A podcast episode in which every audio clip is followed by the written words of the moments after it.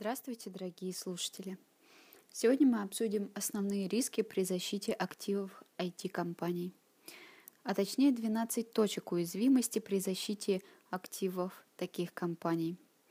IT-бизнес, как и любой другой в России, сталкивается со множеством внутренних и внешних рисков, которые могут существенно пошатнуть привычное положение дел в компании.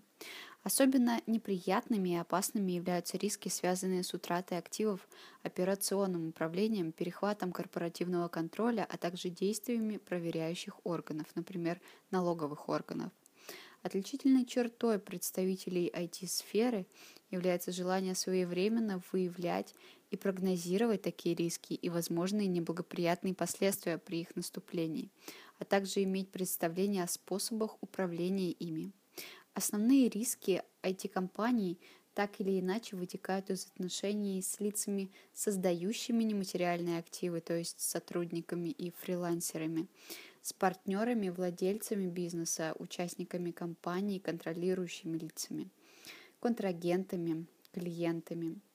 Рассмотрим наиболее острые точки уязвимости, риски в каждом из блоков отношений, а также определим основные инструменты их минимизации.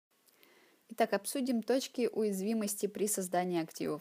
В этой ситуации компания может столкнуться со следующими точками уязвимости. Первое – это нарушение при создании результатов интеллектуальной деятельности личных, неимущественных и исключительных прав третьих лиц, то есть авторов и правообладателей, и как следствие возможные материальные потери в связи с привлечением гражданской и административной ответственности.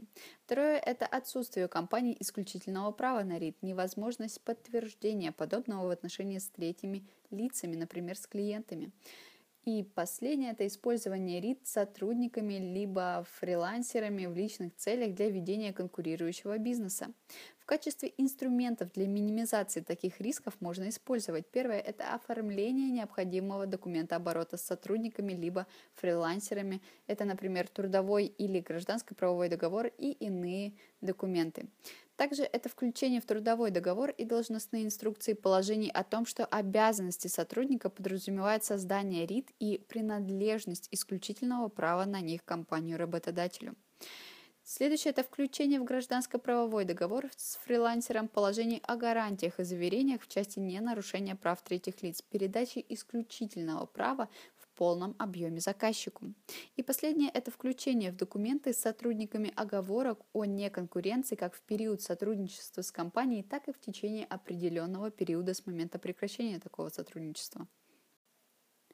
Следующее – это точки уязвимости при работе с конфиденциальной информацией и персональными данными. В этом блоке отношений можем выделить следующие точки уязвимости.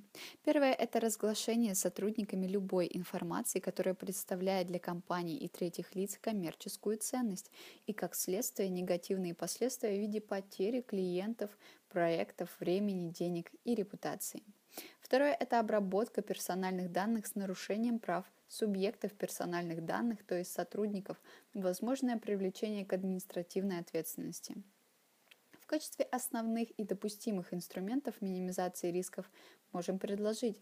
Первое – это включить в трудовые или гражданско-правовые договоры условия о неразглашении исполнителем конфиденциальной информации работодателя либо заказчика с целью обеспечения сохранности такой информации разработать и принять внутренние правила работы с данной информацией.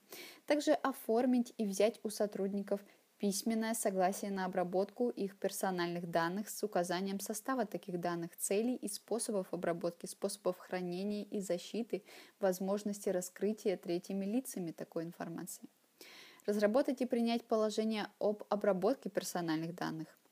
И помимо разработки и принятия внутренних локальных актов, стоит также позаботиться об определении лиц, имеющих доступ к подобной информации, а также об ответственности за обеспечение защиты сохранности информации и надлежащую обработку персональных данных о программных и технических средствах защиты. Благодарю вас за внимание. В следующем выпуске продолжим обсуждать точки уязвимости при работе с партнерами и контрагентами. До свидания.